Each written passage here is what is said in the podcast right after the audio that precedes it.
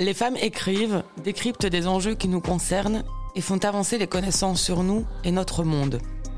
L'heure des éclaireuses veut susciter la rencontre de ces femmes, créer des complicités, confronter et partager leurs regards. L'heure des éclaireuses, c'est aussi pour prolonger en son la rencontre que vous ferez avec elles dans les pages de notre magazine féministe belge Axel. Épisode 2 Penser l'amour en sorcière avec Charlotte Pézril et Valérie Piette. L'amour ne peut pas prendre racine dans des relations basées sur la domination et la coercition. L'amour peut nous donner la force de nous opposer à la domination. Ces mots sont ceux de Bell Hooks, intellectuelle féministe afro-américaine qui nous a quittés le 15 décembre dernier. On commence cet épisode avec elle parce qu'elle plaçait l'amour au cœur du féminisme. Choisir la politique féministe, écrivait-elle, c'est faire le choix d'aimer. Faire le choix d'aimer. Les féministes s'y essayent.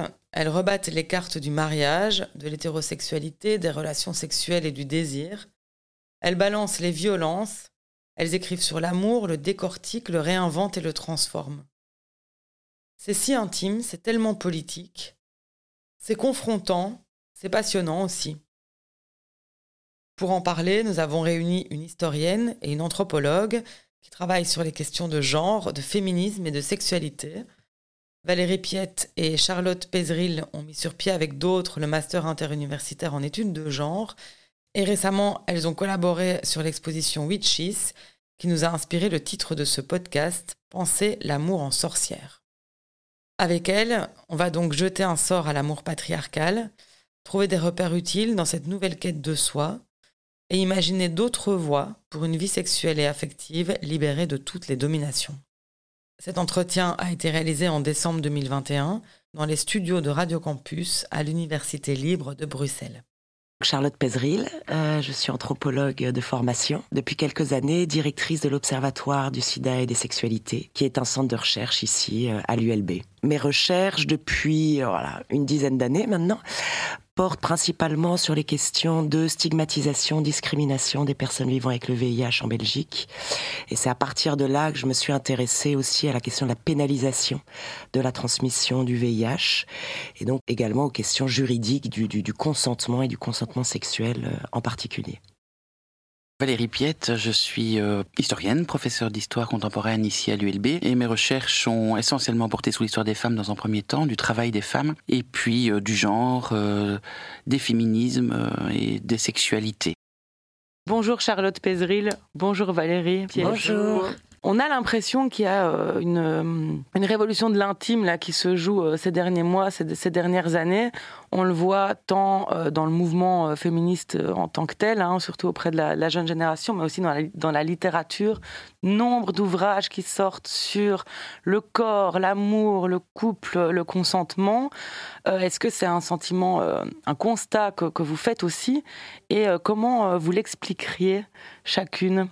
C'est vrai que certains, certaines disent même qu'on vit une nouvelle révolution féministe, euh, notamment autour des questions du consentement, euh, avec aujourd'hui, euh, je pense, oui, un, ras-le-bol par rapport à la non prise en compte de, de son consentement. On le voit sur euh, dernièrement les manifestations à Bruxelles, le hashtag balance ton bar, et donc il y a toute une lignée hein, depuis le, le hashtag MeToo.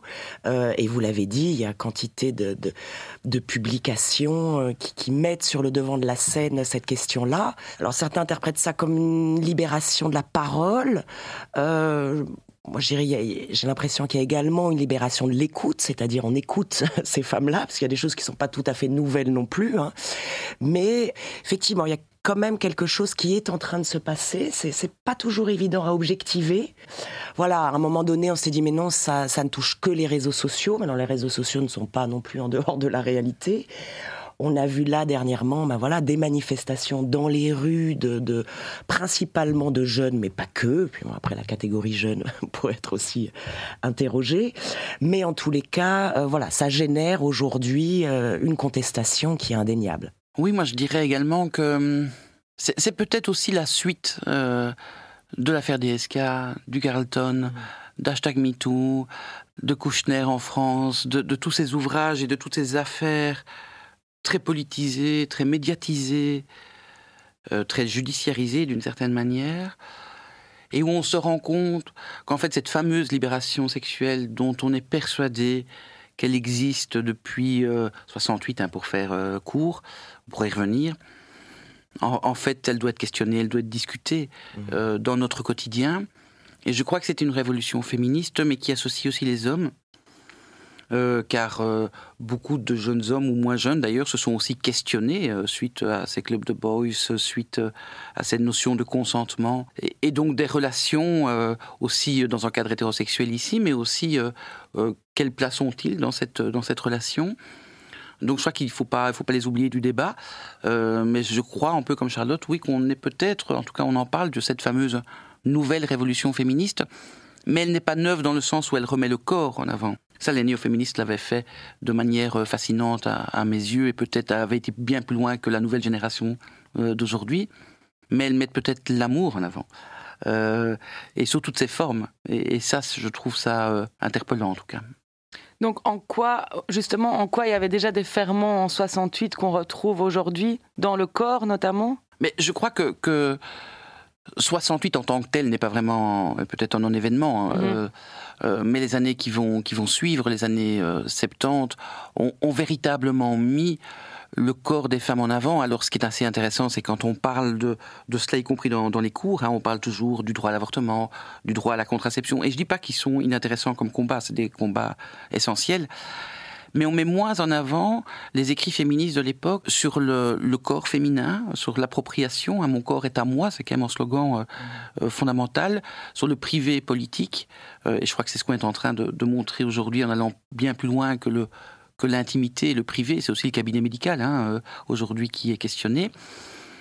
c'est donc le privé politique, mais c'est aussi cette découverte du corps féminin dans tout ce qu'il a de plaisir.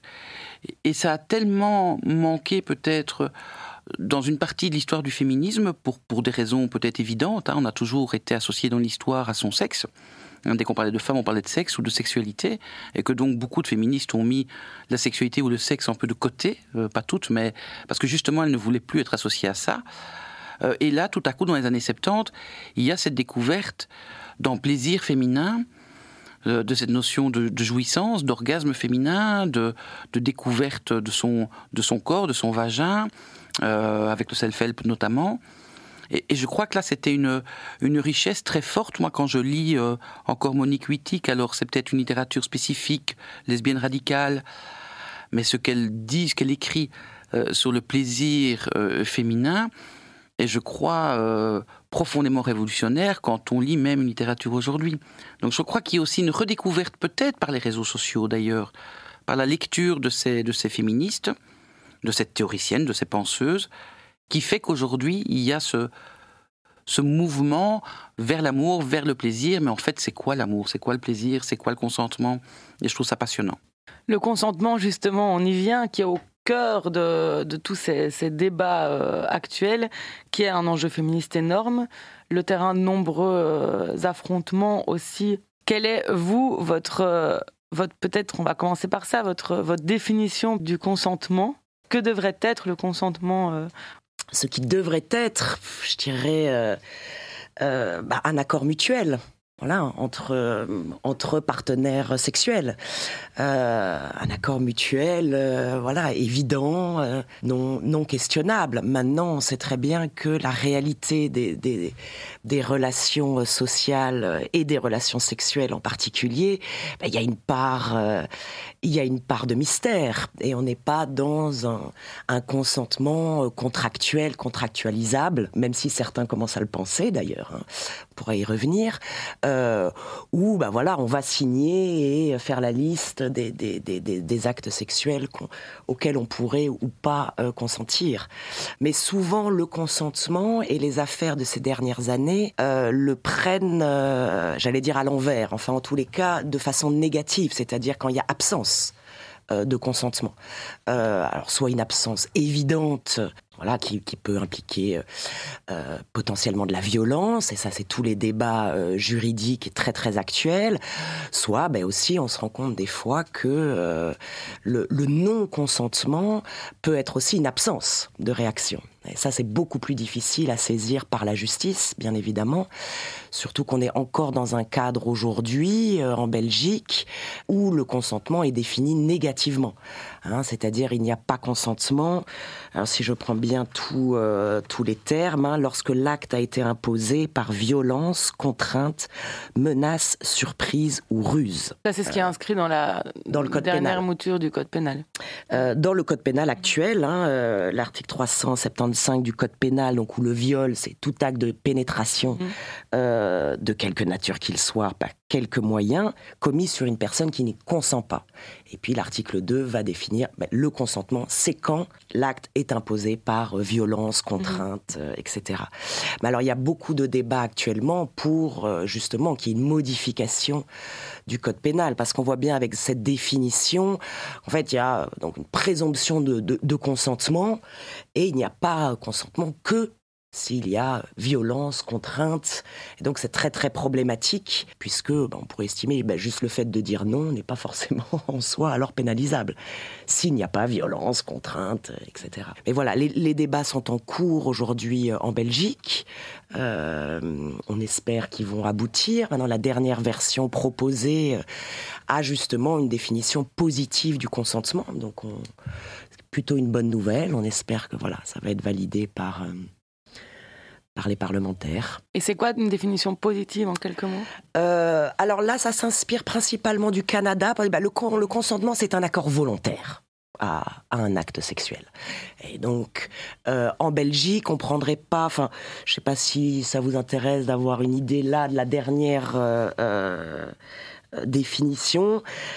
On dit bah, le, le consentement suppose que celui-ci a été donné librement il sera apprécié en fonction des, circonstances de l'affaire.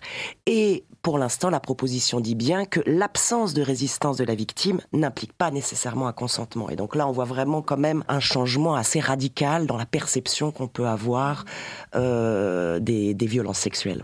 Je, crois que le consentement, il doit être historicisé et contextualisé, évidemment.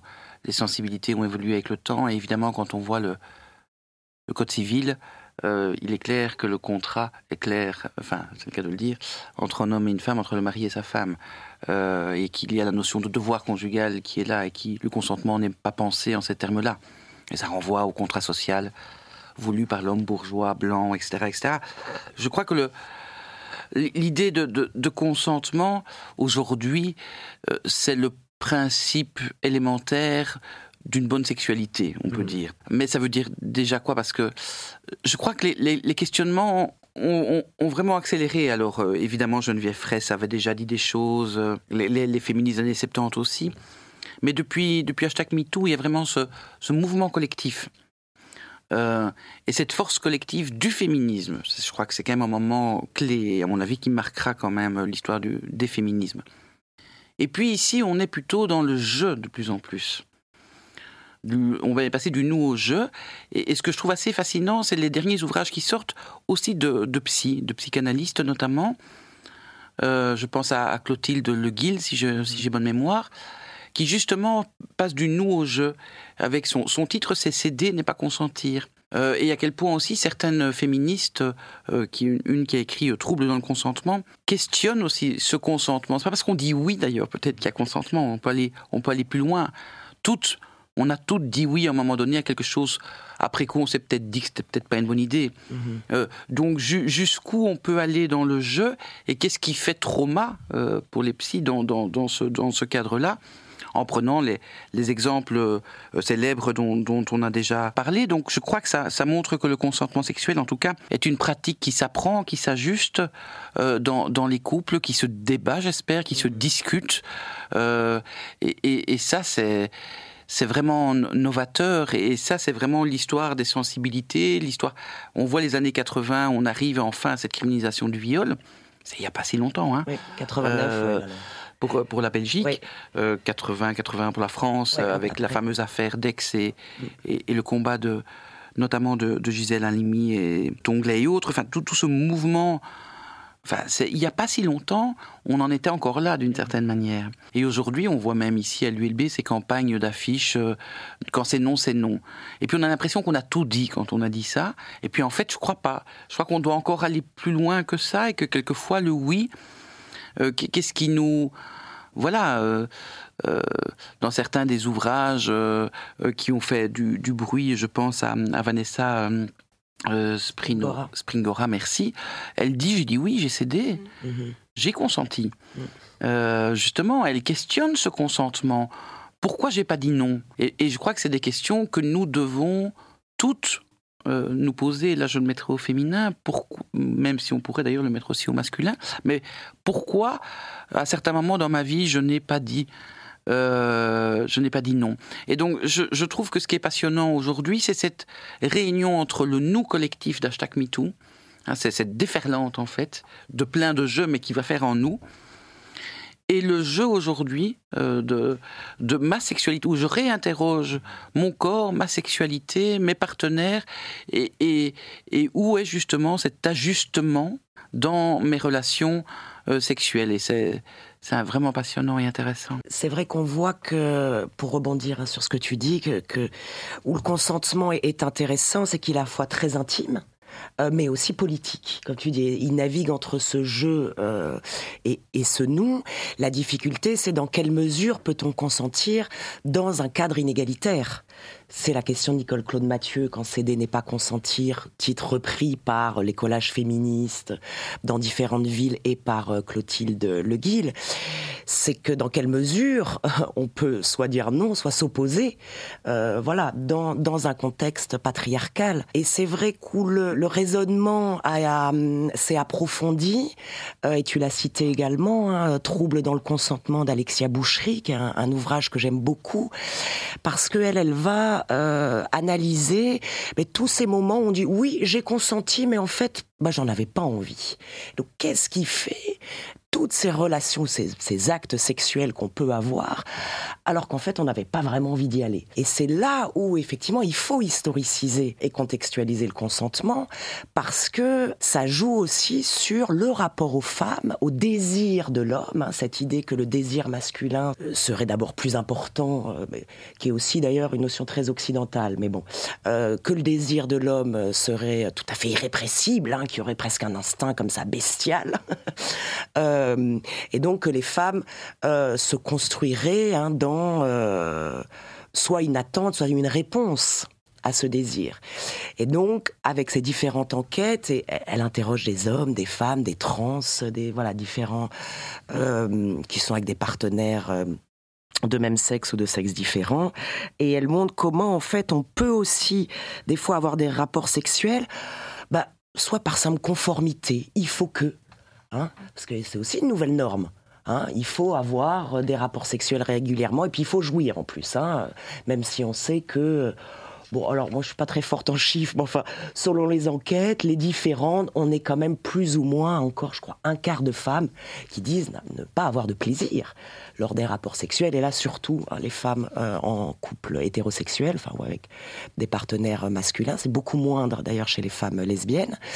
Mais donc, il y a un rapport au plaisir et au plaisir de l'autre. Et là, l'histoire et le, vraiment le, lien entre du devoir conjugal. Et il y a beaucoup de femmes qui disent bon bah je l'ai fait parce que faut que j'y aille quoi. Allez là sinon sinon il va pas être content. et ça ça il y a encore aujourd'hui. C'est encore enfin voilà attesté par par plusieurs enquêtes ou euh, de, de nombreuses femmes alors, et des hommes qui se retrouvent aussi dans cette injonction viriliste. Euh, voilà moi aussi, je dois avoir du désir. Bon, en plus, je dois avoir une érection. Enfin bon, ça, on sait que ça peut être compliqué hein, des fois pour eux. Euh, mais donc voilà, il y a, ces normes contraignantes pour toutes et tous, mais voilà, pour les femmes, elles sont quand même là, euh, vu le contexte patriarcal, souvent, eh bien, à euh, juste être en, réponse, en réponse au désir, au désir de l'homme. Mais c'est vrai que les femmes, sont, on le voit, se, réapproprient ou réapprivoisent euh, un désir qu'on leur a longtemps euh, euh, nié. Il ne faudrait pas non plus que ça tombe dans une injonction à jouir, à l'orgasme. comment se prémunir aussi de, ce risque? Quel, quel, discours, du coup, véhiculer pour éviter de, d'ajouter de nouvelles injonctions, à, de balayer certaines injonctions et d'en ajouter d'autres en termes de sexualité et de désir? Je crois qu'il faut déconstruire, il faut déconstruire ces normes, il faut déconstruire ces injonctions dont, Charlotte parlait. Je crois que c'est fondamental, mais c'est difficile. Mm. Euh, on parlait de l'expo, pas ce soir chérie, on avait fait un bouquin. je relisais le livre l'autre jour.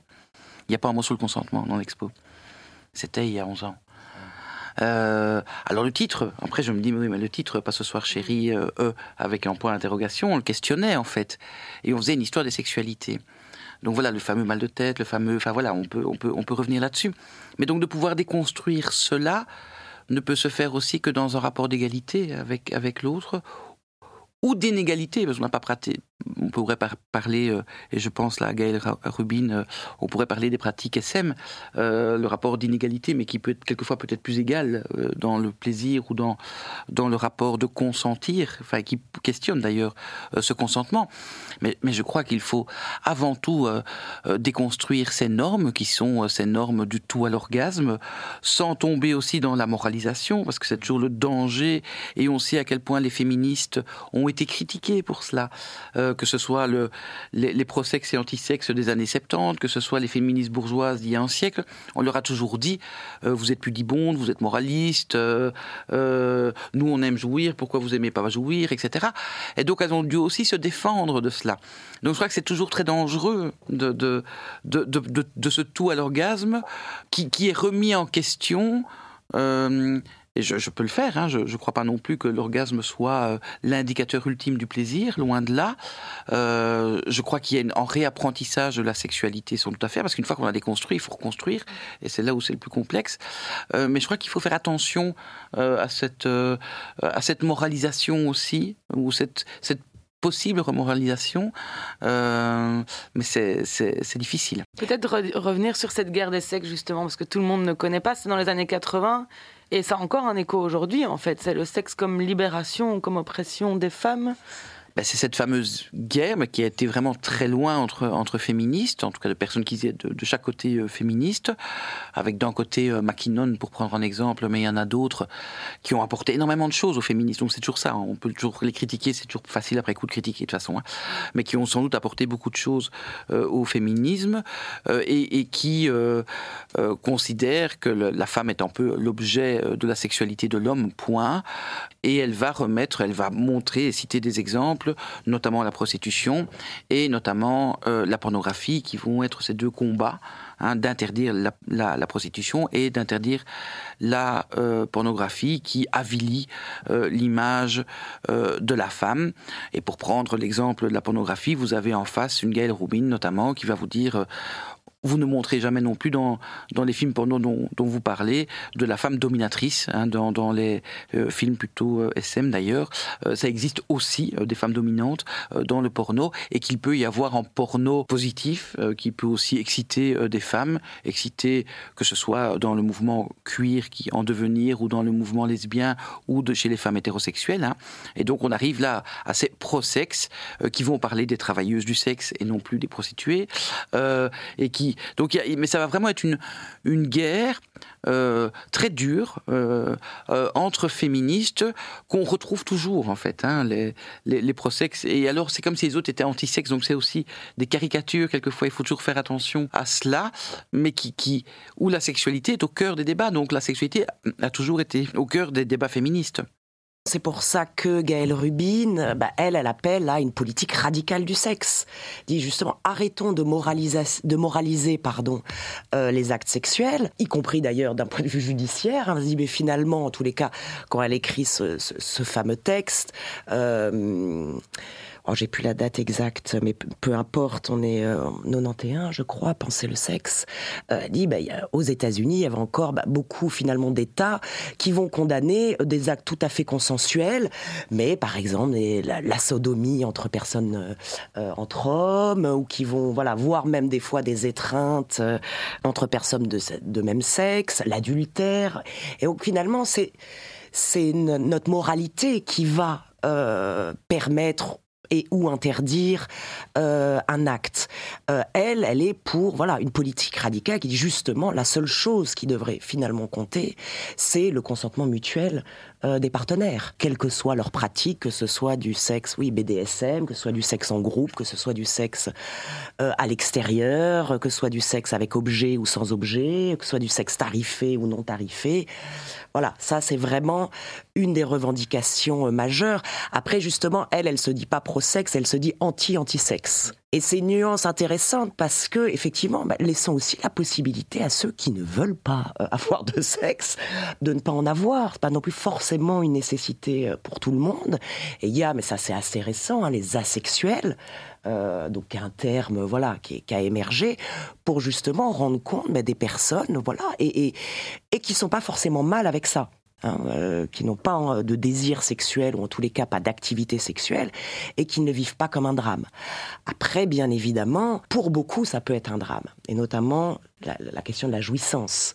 Euh, et on voit aussi des mouvements, et là aussi, dans la lignée des féministes des années 70, comment se réapproprier son corps et particulièrement en tant que femme, la honte qu'on a pu avoir ou qu'on peut avoir encore de son propre corps, de ses odeurs, de ses humeurs, comme on disait il y a très longtemps les médecins, hein, donc les sécrétions du corps, que ce soit quand on est réglé, enfin voilà. Ça, c'est encore un travail à faire. Euh, je veux dire, ben, déjà, on sait même au niveau médical, le clitoris a été identifié, euh, enfin, comme organe, la totalité du clitoris comme organe, au milieu des années 2000. c'est quand même complètement faux. Enfin, moi, je, trouve ça dingue euh, qu'on ait mis autant de temps à identifier quand même un organe relativement important en termes de jouissance. Euh, et voilà, donc tous ces mouvements du self-help, ces mouvements, bah, allez, on prend un miroir, on regarde son propre corps. C'est vraiment toute la question de la réappropriation du corps. Et c'est, faut aussi se connaître pour se faire plaisir ce qu'on voit souvent dans les enquêtes, c'est souvent aussi avec l'âge que les femmes, voilà, euh, disent avoir de moins en moins de, non-plaisir, parce qu'aussi il y a un apprentissage de son corps. On apprend à savoir bah, qu'est-ce qu'on aime finalement. Euh, on apprend aussi peut-être à, demander, enfin voilà, à être plus au clair sur euh, sur nos désirs, sur nos envies et sur voilà ce que notre corps oui, ce qui lui fait plaisir. Et, ça, c'est un apprentissage encore, euh, encore compliqué. On va faire une petite pause musicale et la chanson euh, qu'on va écouter parle justement de corps, de normes, de, de désir. C'est un titre euh, du trio bruxellois Las Lloronas et ça s'appelle Bodies.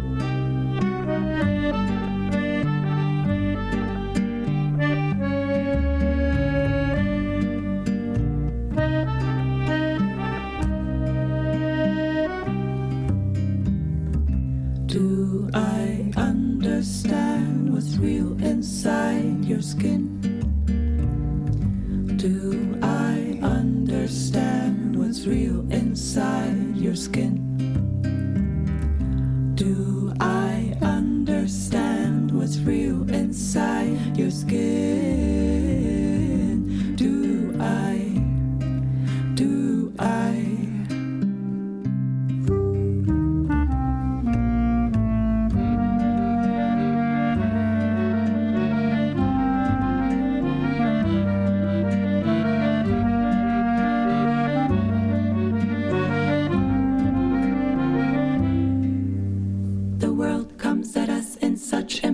determining ways. The shapes it takes unfold depending on the body you hold. You are rational. You are powerful. You are unemotional. And you are strong. And you are strong. You are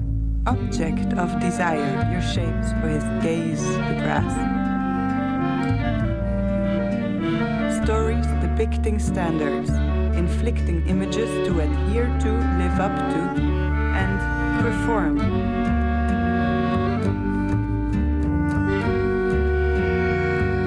And you are cute, blonde woman white. You may pass unnoticed, out of my focus. You are the norm. Conform to my standards of safety. And you are you must stop here, undress, explain again, Again shamed, blamed, confined, defined.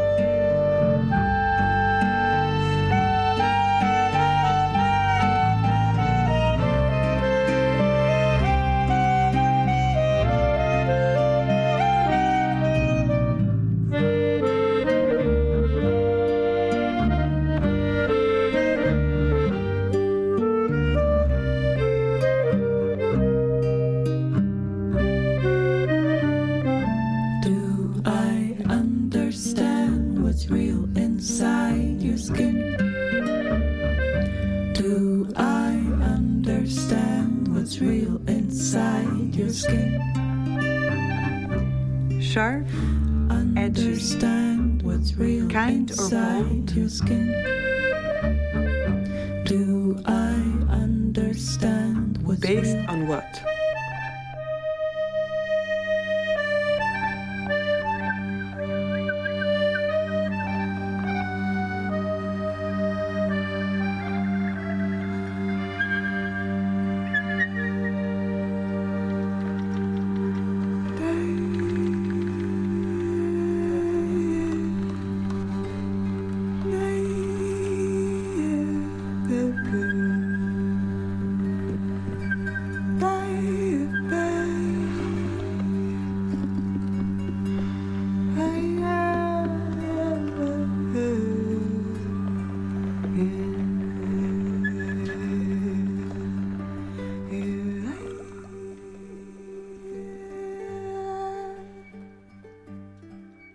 A des tabous qui se lèvent, mais il y a des normes qui demeurent et des, des entraves qui persistent. Euh, c'est, c'est, c'est- enfin, je me demandais un peu quelle est la, c'est qui le clergé de l'amour en fait aujourd'hui? Qui c'est qui se mêle comme ça et qui encadre nos, nos sexualités aujourd'hui? Bah, D'abord, le clergé, il a été là aussi, il faut pas l'oublier. Alors, Mhm. c'est- c'est très facile de taper sur le clergé à chaque fois qu'on parle de sexualité, mais enfin, néanmoins, on le porte. hein. On, on vit encore dans une société très judéo-chrétienne, quoi qu'on en dise. Et il est évident que jusqu'il y a peu, tout ce qui touchait au corps, et notamment au corps des femmes, et ça renvoie aux sorcières sans doute, euh, était considéré comme sale et comme dangereux. Euh, cette sexualité féminine qu'on ne connaît pas, ce fameux continent noir et qu'on ne veut pas connaître. Euh, voilà. Et donc cette souillure et cette honte, tu parlais de honte, Mhm. ce qui est aussi intéressant, souvent quand on parle de sexualité féminine, on renvoie toujours à la honte, qui sont des notions euh, vraiment euh, fascinantes.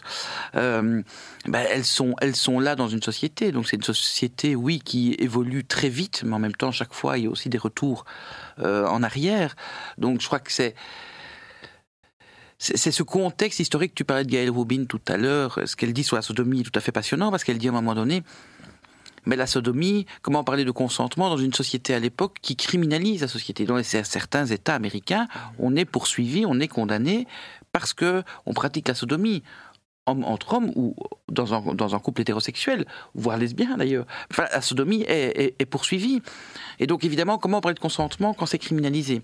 Donc il faut se rendre compte, nous on parle d'une génération là maintenant, Euh, mais on a le poids quand même de des, des générations euh, avant tout, et je crois quand même à l'intergénérationnel de ce point de vue-là. Et donc le clergé, il est là, mais il est quelquefois aussi en nous. Ça, je suis, je suis persuadé. Et je crois aussi qu'il y a cette question que Charlotte soulève et qui est tout à fait passionnante, c'est l'apprentissage. Apprendre à faire l'amour, apprendre aussi à avoir des relations affectives, sexuelles, relationnelles, et ça renvoie évidemment à l'Evras. Mais ça s'apprend comment? Les anthropologues travaillent beaucoup cette question-là, ce sont quasi les seuls. Euh, les chercheurs ont du mal, ou les chercheuses ont du mal quelquefois à travailler avec cela, ça change, mais ça change vite en dix ans. Beaucoup d'historiens du contemporain dont je fais partie, ben, parler de la sexualité, on a toujours un peu peur de parler de soi et on n'aime pas trop. Euh, donc les, historiens ont mis un peu la sexualité, euh, voilà, ce- pendant l'Antiquité c'était facile, la sexualité des Martiens c'est fascinant, mais celle de mon voisin c'est bien plus difficile euh, parce que j'ai l'impression que je parle de moi. Donc il y a ça aussi hein, dans la recherche sur, la, sur les sexualités, dans ce qu'on dit, dans ce qu'on dit pas.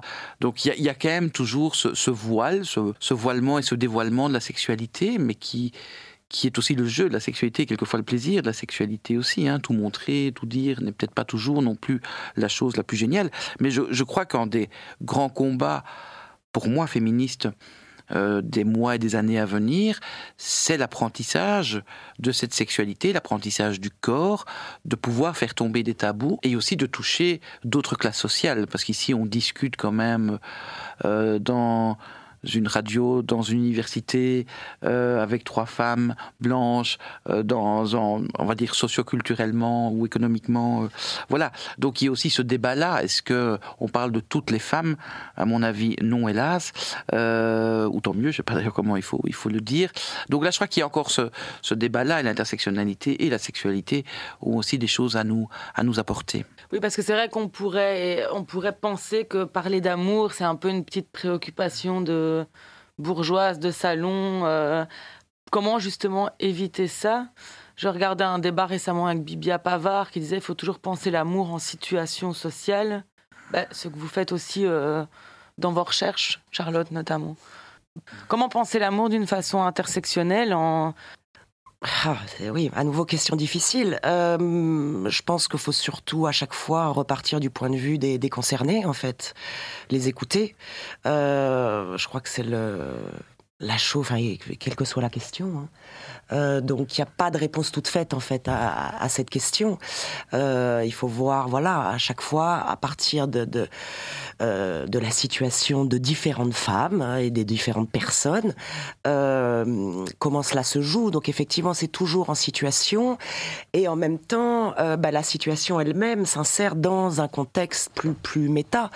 Valérie parlait de l'Église, mais je pensais également à un autre grand organe normatif, ben, c'est justement la justice. Euh, alors on a parlé euh, des de, la condamnation assez récente des, violences sexuelles, hein, et des violences sexuelles y compris entre personnes mariées, qui aussi a mis, mis encore plus de temps. Euh, mais on pourrait aussi parler des sexualités minoritaires, avec, euh, dans les années 80, il y avait encore beaucoup de débats. Euh, bah, la majorité sexuelle, par exemple, n'était pas la même pour les hétéros que pour les homosexuels en Belgique. donc il y a aussi toute cette conquête des droits, toute cette lutte pour, contre pardon, les discriminations euh, euh, sur base de, l'orientation sexuelle, du genre également. Ça, c'est des questions, euh, enfin, récentes. Bon, et en même temps aussi qui ont une histoire, hein, qui sont pas si récentes que ça, et qui sont sur le devant de la scène depuis peu. Et tout ça, ce sont des instances normatives. donc après, c'est euh, voilà, il faut, il, faut à chaque fois qu'on analyse, effectivement, euh, ne pas généraliser, ne pas universaliser à, à, l'ensemble, que ce soit des femmes ou des, êtres humains. Euh, maintenant, la question de l'amour, je pense quand même qu'on se la pose toutes et tous. Après, ça ne veut pas dire que c'est possible, ça ne veut pas dire que c'est toujours envisageable. Après, ça dépend aussi comment on envisage l'amour. L'amour n'est pas que forcément une relation affective avec un partenaire. L'amour se joue à Enfin, on peut, enfin, je sais pas si je vais ouvrir cette boîte-là, mais euh, je veux dire, euh, il y a l'amour filial, il y a l'amour familial, il y a l'amour euh, amical, il y a et donc il y a aussi une créativité aujourd'hui avec certains qui disent, bah voilà, bah, les sex friends par exemple, bah, voilà, ça peut être des amis, mais avec qui occasionnellement on a des rapports sexuels. Il y a plein de choses qui se jouent d'inventivité. Après, effectivement, tout le monde n'est pas en mesure euh, de vraiment voilà pouvoir avoir euh, cette liberté, par exemple, de vivre en troupe autre nouveau terme, hein, donc à trois, un couple à trois, ça un trouble, ou de vivre, euh, voilà, plusieurs relations simultanément. c'est voilà, il peut y avoir des idéaux. Après, il y a bah, le, concret. Par exemple, on le voit hein, sur euh, celles et ceux qui euh, se disent en amour libre, par exemple. Eh bien, bah, souvent, en tous les cas, c'est c'est les femmes qui se retrouvent en, position de souffrance. Alors soit parce que finalement elles, subissent hein, ce, couple ouvert, euh, euh, même si c'est pas toujours à nouveau, bien évidemment, il ne faut pas généraliser, hein, mais euh, on est construit aussi dans cet idéal normatif, et ça je pense a assez peu bougé, de, de couple monogame et fidèle cette question de la fidélité, là que ce soit entre euh, couples du même sexe, de sexe, enfin voilà, je pense que ça change assez peu. Enfin, en tous les cas, pour les couples de même sexe, chez les femmes.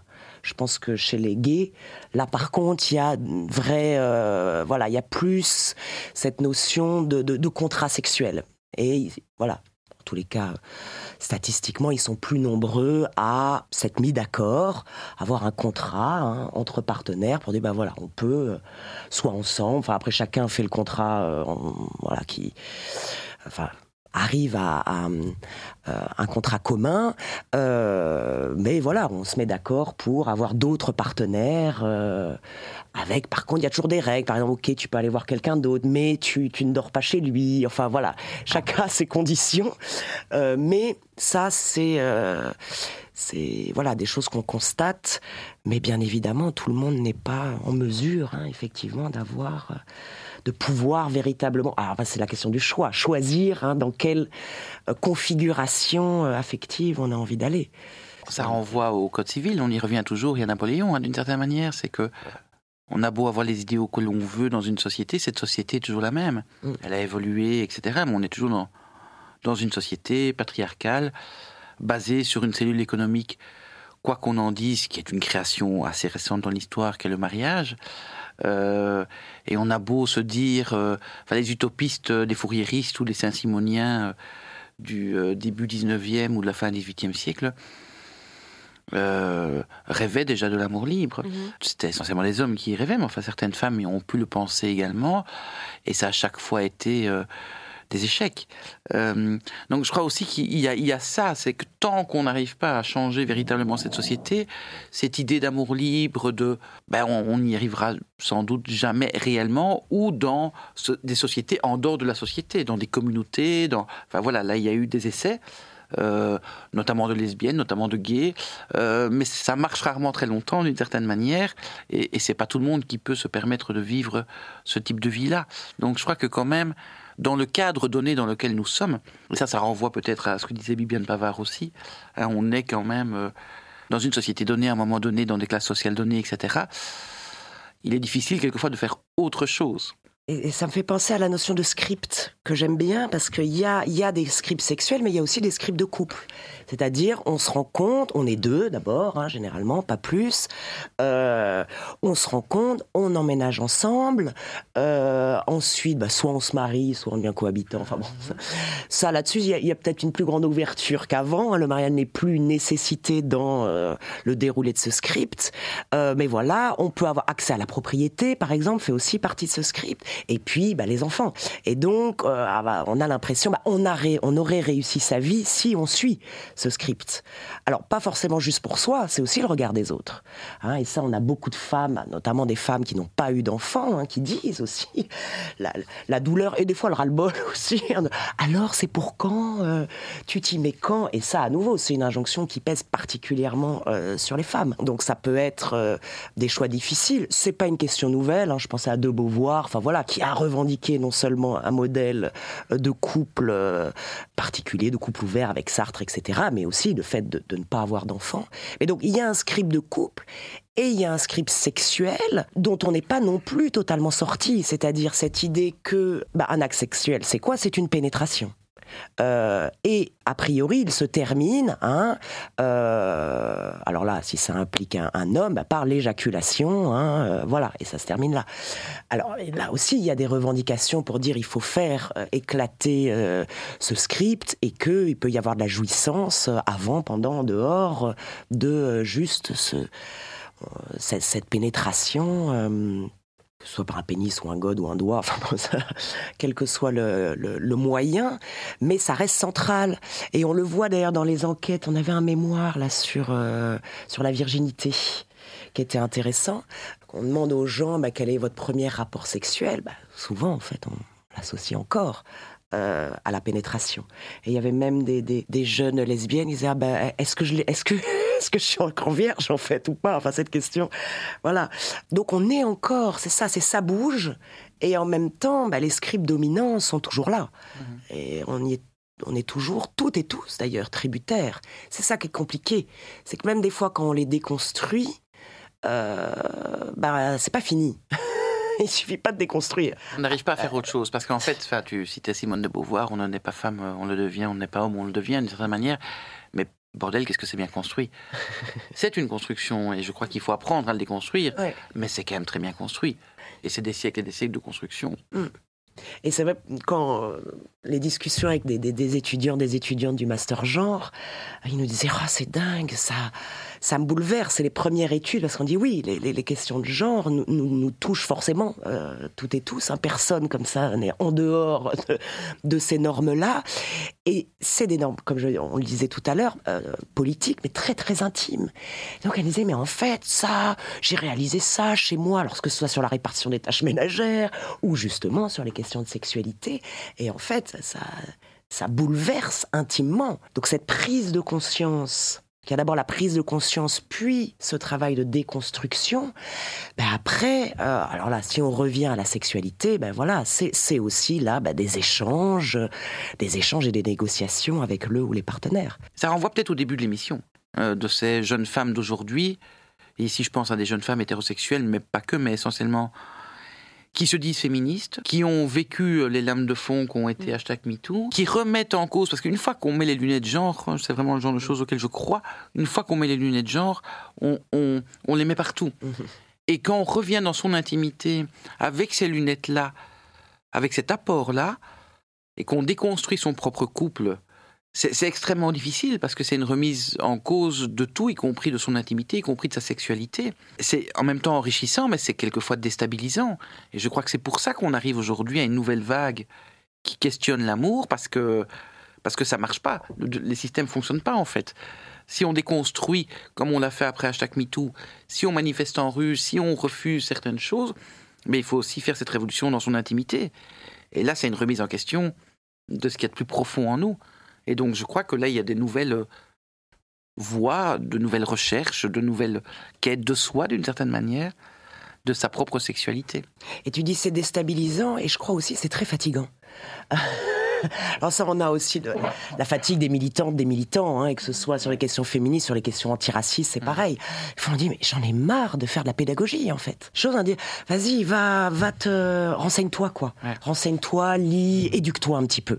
Parce que c'est vrai que quand on est, voilà, alors que ce soit estampillé la féministe dans une équipe de recherche où euh, on va toujours devoir être celle qui explique, euh, qui. et je dis, mais c'est- fatigant. Euh, Il y a des fois, on a l'impression plus de répéter des, des évidences. Et donc, dans ces relations affectives, sexuelles, mais aussi des fois amicales, bah, il y a des fois, c'est fatigant, on n'a pas envie de devoir tout redérouler, euh, les vides. Enfin, voilà. Mais c'est pour ça que je crois que les études de genre, mais encore plus, et je prêche peut-être pour ma chapelle, mais l'histoire, doivent pour moi être enseignées partout. Mhm. L'histoire de nos corps, l'histoire de la sexualité, l'histoire du féminisme, pour pas à chaque fois se fatiguer à réexpliquer des choses. Parce que je crois qu'à chaque fois, on recommence à zéro, génération après génération, et qu'on a besoin de ces apports, de ces vagues suc- successives qui font monter la mer, comme disait Christine Barr.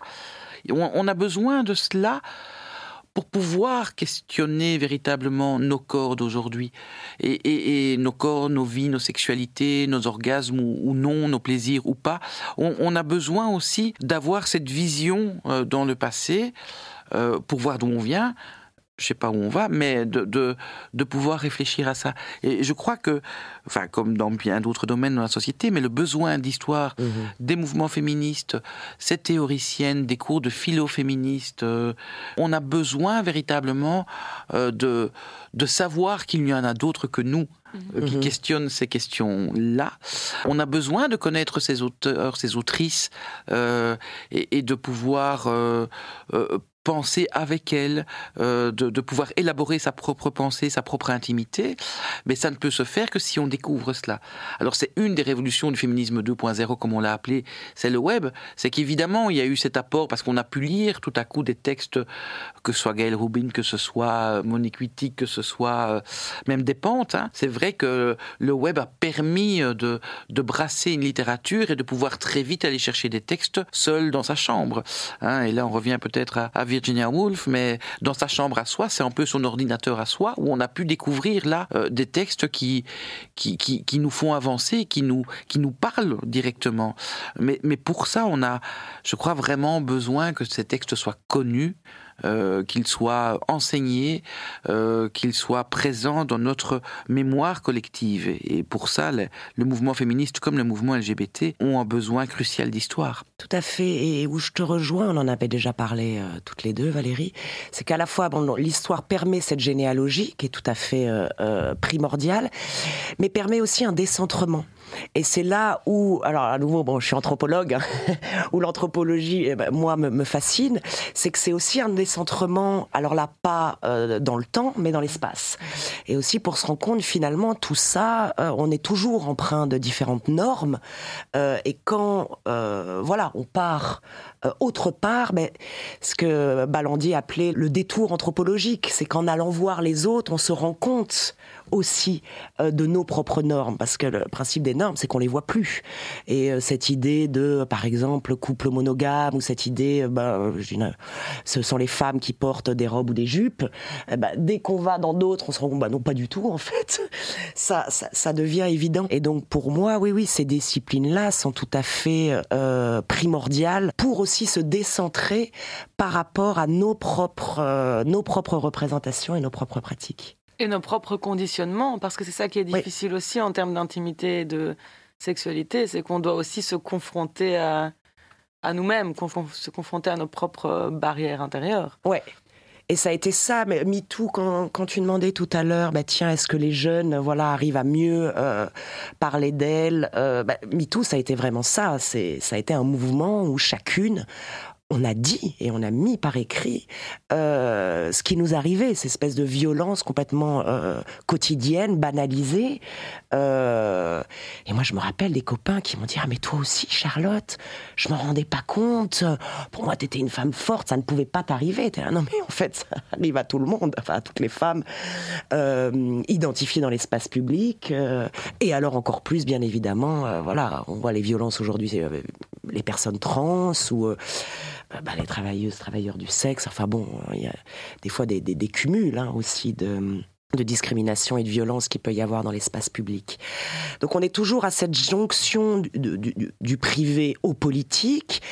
Maintenant, je voulais juste dire, je pense qu'il faut faire attention aussi à euh, l'injonction à se dire et à aussi une espèce d'injonction à la transparence aujourd'hui où on devrait publiquement tout le temps, quel que soit justement notre contexte de vie, euh, s'outer. Alors s'outer soit en tant que qu'homo ou soit d'autres, hein, d'autres manières de euh, euh, de se dire, de dire son corps. Et là aussi, la justice, je parlais en tout début. Hein, voilà, maintenant une personne séropositive. Si on voit au Canada, eh bien, elle a une obligation de révéler sa séropositivité avant euh, tout rapport sexuel, ce qui n'est pas le cas en Belgique. Hein, mais euh, la jurisprudence fait que euh, c'est quand même une question compliquée.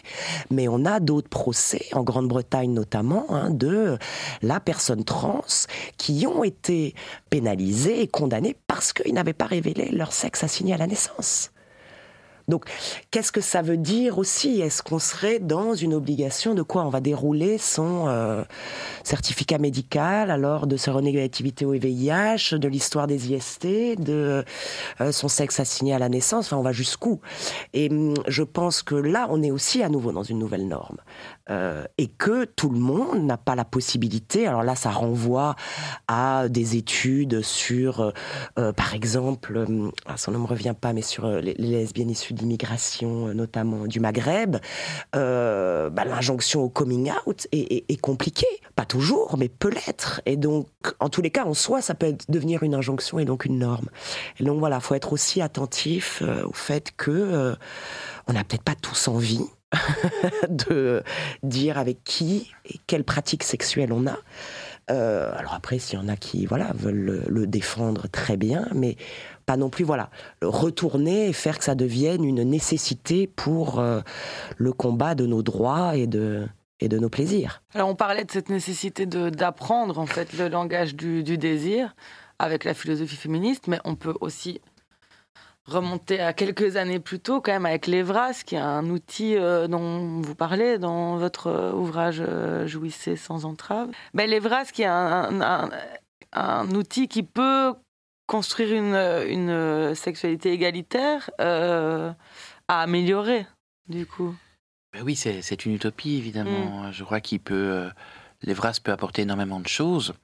et doit apporter énormément de choses, et c'est peut-être pour ça qu'il qu'il dérange autant. Mais en même temps, euh, on se rend bien compte que ça ne suffit pas. C'est pas euh, trois heures de cours ou même une semaine de cours euh, à l'école qui vont bouleverser la sexualité des jeunes, même si, même si, hein, le l'ouverture du possible euh, est pour moi quelque chose de de fondamental. Et là, je crois que les enseignants, notamment, doivent beaucoup se poser de questions, y compris en termes quand on parle de l'homme pénètre la femme, point. Euh, voilà, il n'y a plus de possible. hein. je veux dire, on coupe tout. euh. Donc voilà, je crois que là, il y a des choses à faire et que l'Evras ne doit plus être, et ça renvoie évidemment euh, au sida, ou ne doit pas être que le lien entre sexualité et peur. Euh, puisqu'en fait ça a été ça, hein, peur de la grossesse euh, non désirée dans un premier temps, peur du sida, euh, peur de la pédophilie. C'est pour ça qu'on a appelé notamment les centres de planning et bien d'autres dans les écoles. C'est pour euh, éteindre le feu, Euh, le feu dangereux de la sexualité. Et donc on a toujours, enfin comme dans l'histoire de notre société, lié sexualité et danger et moins mis l'accent sur le plaisir. Euh, donc voilà, maintenant, est-ce que ça s'apprend? Euh, On dit aujourd'hui que ça s'apprend en regardant du porno, c'est alors faisons du bon porno, si c'est comme ça que ça doit s'apprendre. Ça s'apprend comment Euh, Par le trou de la serrure de la chambre des parents, mais là on est dans une analyse quasi euh, psychanalytique de la sexualité. Donc c'est, l'apprentissage est passionnant, euh, je trouve, mais comment y arriver? Et, je crois que l'Evras a ses limites. On a peu parlé, hein, on, a, parlé des endroits normatifs, on a parlé de la justice, du clergé, de l'État donc. C'est clair que c'est l'État qui est dans notre lien ou, ou dans l'ascenseur ou ailleurs, euh, euh, souvent pour regarder nos pratiques euh, sexuelles. On a peu parlé de la culture. Et je trouve justement, moi, que la force féministe aujourd'hui, malgré le fait qu'on ait des Zemmour ou des Le Pen pour l'instant en France, notamment, c'est de voir cette explosion de séries, de chansons, de romans, euh, de femmes jeunes, euh, issues de partout, euh, qui nous offrent là une parole sur la sexualité. Et peut-être que cet apprentissage, il se fait là aussi, euh, dans le, culturel, dans, le- dans, dans l'art, dans la littérature, dans, dans la chanson. Et en tout cas, je l'espère, parce que là, il y aurait, il y aurait plein de choses. Quand... Il y a là énormément de choses très riches. Ce sont des voix individuelles, mais qui deviennent très collectives à un moment, un moment donné. Et donc, je crois que c'est aussi une autre manière de s'éduquer euh, à la sexualité, puisqu'on sait bien évidemment que l'Evras a des limites. Mais c'est vrai qu'il y a des endroits où si c'est ça ou rien, quelquefois il, vaut mieux ça, même si ça peut aussi, si c'est mal donné ou mal fait, faire des dégâts. Sur le plaisir, alors peut-être je serais moins optimiste que toi, Valérie. Euh, alors oui, bien sûr, ça bouge, hein, et il y a, il y a plein de questionnements, et on voit des séries qui questionnent euh, tout ça. Maintenant, en tous les cas, en termes de recherche, euh, bah, on a encore assez peu de choses, je trouve. Euh, on le questionne encore assez peu, en fait. Euh, J'ai l'impression. Mais hum, bon, on espère que ça va venir. Mais... On est souvent dans quand il y a une absence en fait. hein. Donc par exemple, c'est les femmes qui n'ont pas d'orgasme. Alors qu'est-ce qui se passe? Pourquoi? Euh, Alors les hypothèses. Alors il y a peut-être les questions de vaginisme, mais il y a aussi des questions. On s'en rend compte. Mais là, là j'a- j'avais amené ce livre-là de Sarah Barmack, Jouir, enquête de l'orgasme féminin. C'est assez passionnant. hein. Euh, justement, tous ces groupes. Alors il y a des groupes un peu, on va dire hippies, mais d'autres euh, en lien avec des hôpitaux. Enfin bon, toutes les techniques euh, qui se développent actuellement hein, pour aider ces femmes qui ne ressentent ou disent ressentir aucun plaisir. Donc, ça veut dire que ça travaille. Euh, Il y, a, y a des choses. Maintenant, il n'y a, y a- y a rien de miraculeux, hein, bien évidemment, sinon on le saurait.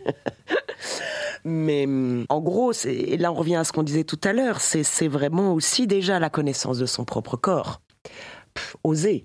Euh, voilà, oser se regarder, oser se toucher, euh, et puis après communiquer avec son ou ses partenaires pour dire ce, ce- dont on a envie. Et ça, je suis pas sûre que ce soit dans les vrasses que ça passe, même si on sait que ça a évolué. Donc justement, et notamment grâce à Valérie et d'autres hein, qui ont justement mis l'accent sur stop, arrêtons de faire de l'Evras que comme une appréhension des dangers liés à la sexualité. Et donc, voilà, ouvrons sur cette question du plaisir. Euh, après, très concrètement dans les classes, à voir euh, voilà, comment, comment cette question-là est abordée. On devrait aussi repenser la joie dans la sexualité. Ça devrait être quand même, euh, a priori, un moment agréable. euh, Ça le devrait. plaisir, le plaisir et la joie, tu vois Oui, les deux. ça. Oui, oui, bien sûr. Mais ça, ça renvoie à ce que tu disais tout à l'heure. Pourquoi enfin, l'image qu'on a comme féministe. Et ça aussi, c'est une construction historique. On garde des années 70 cette image de joie pour les féministes, alors qu'elles sont là, qu'elles prennent du plaisir, qu'il y a de la joie. On parle de guerre de sexe, on Mhm. parle de féministes en fait mal baisées, qui, euh, des viragos qui viennent s'en mêler. Enfin voilà, il y a cette vision-là euh, de la féministe, qui est une vision qu'on retrouve au 19e siècle. Enfin, le néo-féminisme est aussi puissant, si pas plus puissant, que le, que le féminisme dans sa caricature. Et, et- et donc, euh, il faut aussi sortir de ça. Euh, le féminisme, ça peut aussi, et ça doit aussi être en plaisir. Enfin, je veux dire. Mm. Et c'est et c'est pour ça que. Bon, on est toujours dans une société patriarcale, il faut bien le dire. Que les hommes commencent à prendre en main leur contraception, tant mieux. Hein, je crois que ça fait aussi partie de ce Mhm. débat-là aujourd'hui. Je, je crois quand même qu'on doit être d'abord, avant tout, dans une non-mixité, moi pour ma part, notamment en parlant de sexualité, c'est pas pour rien le self-help et autres, et qu'on a besoin peut-être de passer par cela pour pouvoir aller euh, vers les hommes qui peuvent être des alliés, des alliés dans leur couple hétérosexuel, bien évidemment.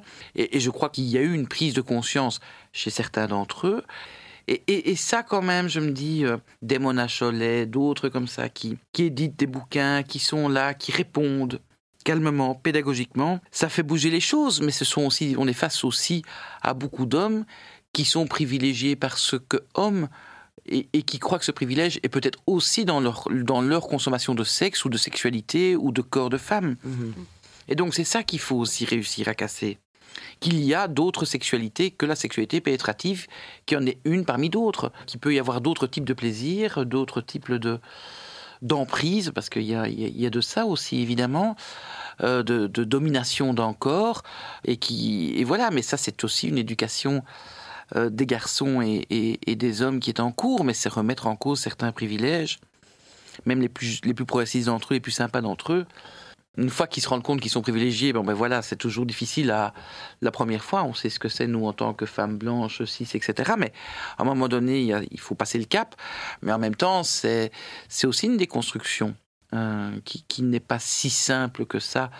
Donc voilà, je crois qu'il y a encore du boulot. hein. Et comment rester dans la joie et le plaisir quand on est contrainte à la vigilance? On est quand même ici à l'ULB, à quelques centaines de mètres du cimetière d'Ixelles, d'où est né le mouvement euh, euh, Balance ton, ton bar. Euh, euh, Qu'est-ce qu'on pourrait laisser comme suggestion aux jeunes filles justement pour continuer à, cultiver cette joie, cette euh, insouciance, j'ai même envie de dire, dans leur vie amoureuse, sexuelle, affective, relationnelle, dans un contexte où euh, il devient difficile de, il est toujours difficile de faire confiance et d'être en sécurité.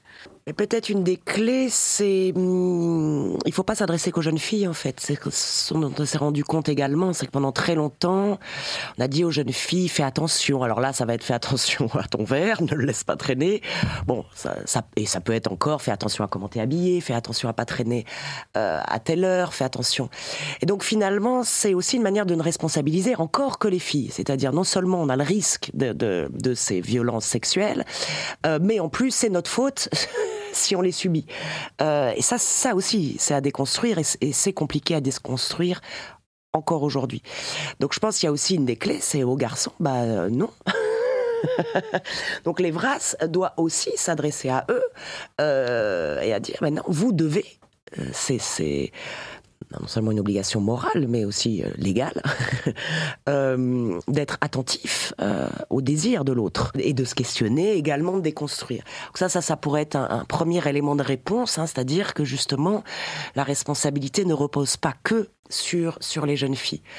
Après, pour revenir à Clotilde Le Guil, elle dit finalement le consentement, en dehors de... C'est un terme juridique, hein, c'est un terme de contrat. Ça, évoque voilà, un contrat où c'est deux parties égales qui vont signer. C'est pour ça d'ailleurs que Nicole Claude Mathieu disait bah non, on ne peut pas consentir, on ne fait que céder en fait, puisque le contrat direct est, est pas, est pas entre personnes euh, égales. Et, que finalement, c'est pas tant le consentement, que c'est pas tant une question de consentement que de confiance. Et tu l'as dit hein, aussi, comment faire confiance? Bah ça, ça bien évidemment, ça, ça se construit, euh, ça se construit. Ça se euh, construit, ouais. ça se construit, mais en même temps, en balance, ton bar existe. Ouais. Je sais que c'était un choc, euh, enfin, pour nous, mais aussi pour des plus jeunes générations, de découvrir que ça existait. Alors qu'on le sait, en fait. Mm. Enfin, je veux dire, c'est comme beaucoup d'autres choses. Hein, ce qui est intéressant aujourd'hui, c'est que ça passe plus et qu'on et qu'il y a une parole j'aime pas la parole qui se libère, j'aime pas l'expression parce que Mhm. c'est pas une parole qui toute seule sort comme ça, voilà, de rien. Mais néanmoins, il y a une parole qui est là. Elle parle. Alors, je sais qu'il y a des demandes ici à l'université euh, d'avoir des lieux safe. Euh, ben voilà, c'est de nouveau euh, entre filles. Mais c'est- de pouvoir déjà en parler, c'est de pouvoir se dire qu'on dénonce quelque chose, ce qu'on n'osait pas faire. Mhm. Euh, à mon époque, en tout cas, quand moi j'étais jeune, on savait qu'on devait faire gaffe à ce qu'on buvait quand on était en discothèque, mais ça n'allait pas plus loin que ça. Ici, il y a une véritable dénonciation, quelquefois difficile, hein, c'est pas si simple que ça, et qu'on peut gagner quand on dénonce, je crois que c'est aussi important, et que le collectif là l'emporte. Mais comment leur dire de prendre euh, du plaisir aujourd'hui dans des conditions pareilles? C'est vrai que c'est quelquefois complexe et en même temps, voilà, le, le plaisir c'est aussi transgressif. Voilà, le côté safe peut aussi quelquefois être discuté, discutable, et je crois que c'est pas toi qui vas me dire le contraire. Mais je, je crois aussi que le plaisir c'est aussi la transgression quelquefois. Les féministes sont transgressives par essence à mes yeux, et je crois que plaisir et danger vont souvent ensemble, d'une manière ou d'une autre. Enfin, je veux dire, dans nos vies sexuelles, dans nos vies amoureuses, dans nos. Enfin voilà, la transgression est toujours là dans nos vies aussi. Mhm. Et que se dire qu'on pourra vivre que dans un lieu Safe. safe, qui peut aussi, les lettres sont quasi les mêmes, pas tout à fait, mais presque devenir fade. Enfin, je veux dire, il y a aussi ce jeu, enfin, là qui est lié à chaque individu. On, a, on a besoin de se, de, se titiller, de, enfin, c'est le cas de le dire, de, de, plaisir, de, jouer quelquefois avec des limites. On fait ça depuis, depuis qu'on est enfant. Alors, normalement, maintenant, on est adulte paraît-il, et on, on essaye de, mais euh, la transgression fait partie de. Euh, en monde complètement safe, ça, je crois que on ne le vivra pas euh, de nos euh, de nos vies. euh, voilà, je veux dire, c'est, c'est, je sais pas, c'est pas ce que t'en penses, mais je, Oui, je oui, non, je pensais. qu'elles oui. doivent vivre euh, surtout et qu'elles doivent prendre du plaisir Mhm. et, euh, et de découvrir leur propre pl- leur propre plaisir. Et je crois qu'elles débattent beaucoup entre elles. Je vois ça, alors je sais qu'on est dans un milieu, tout ce qu'on veut, mais malgré tout, les jeunes femmes d'aujourd'hui de 20, 25 ans, euh, elles sont au courant de ce qui se passait. Moi, que je, je questionnais même ma fille qui me disait, mais enfin maman, on sait tout ça, ce qui se passe dans les bars, enfin tout ça était connu, moi je découvrais plein de choses. Et en fait, il y a un vrai débat entre filles, entre garçons, euh, sur euh, est-ce que tu crois qu'il a vraiment violé celle-là, oui ou non? Euh, Oui, mais elle, a- elle avait dit oui, mais oui, elle avait bu, oui, mais il y a un vrai débat euh, sur des questions qui nous, nous paraissent quelquefois très théoriques et qui là sont, sont discutées au quotidien. Et, et donc, de, de, ce- de ce point de vue-là, je les trouve fascinantes. Donc, moi, j'ai beaucoup d'espoir dans cette génération qui est peut-être pas la même que la nôtre, en tout cas que la mienne. De, on allait faire la révolution et, euh, et les choses allaient bouger du jour au lendemain. Mais ici, elles ont les acquis de cette révolution, ça je crois. Euh, elles ont gagné des choses et qu'elles sont plus dans comment ces acquis, ces concepts, ces théories, on les fait vivre au quotidien, y compris dans nos corps, y compris dans nos plaisirs.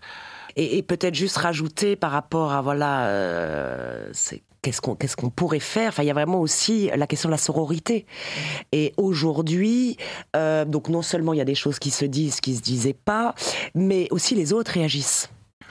Euh, donc je pense le sentiment de plus être seul, euh, et on le voit dans la rue, c'est-à-dire le rôle des témoins aussi dans cette histoire-là. hein. c'est que quand on sait que des, des, des jeunes filles ont pu se faire violer dans le métro, enfin, ça, ça, c'est- c'est quand même complètement fou. Euh, donc avec quantité de monde au- autour qui, qui, qui n'ont pas réagi.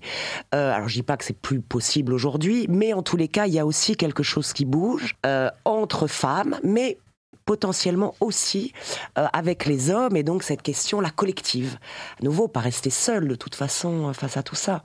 Et ça c'est aussi un des ressorts euh, aussi de la joie et du plaisir. La joie de militer ensemble la joie d'échanger la joie de partager. Bon bah là elle se retrouve bien évidemment sexuellement mais aussi dans tous les échanges qu'on peut avoir politiques et- et plus intimes Merci beaucoup, Charlotte Pézeril et Valérie euh, Piette, euh, pour cette discussion euh, très intense, très riche.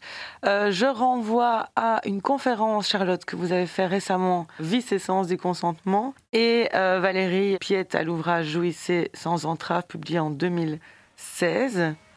Euh, également Pas ce soir chéri, qu'on a nommé, publié en 2011. Merci beaucoup. merci Merci à vous.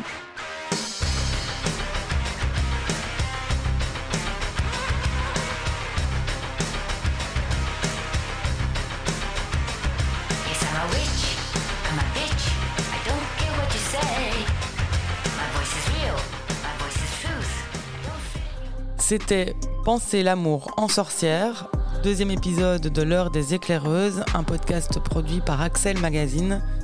Retrouvez toutes nos séries et plus d'infos sur notre site www.axelmag.be. Cet épisode a été réalisé par Manon Legrand en lien avec le numéro 244 de janvier-février. Montage et co-réalisation Klaxon Productions. Les citations de Bellux en ouverture sont issues de son ouvrage Tout le monde peut être féministe, publié en 2020 aux éditions Divergence. La musique que vous avez entendue dans cet épisode, c'était Bodies de Las Llorones, nous les remercions, et Yes I'm a Witch de Yoko Ono en clôture. Merci à Valérie Piette et Charlotte Pézril, merci à Radio Campus pour son accueil dans ses studios, et merci à vous pour votre écoute.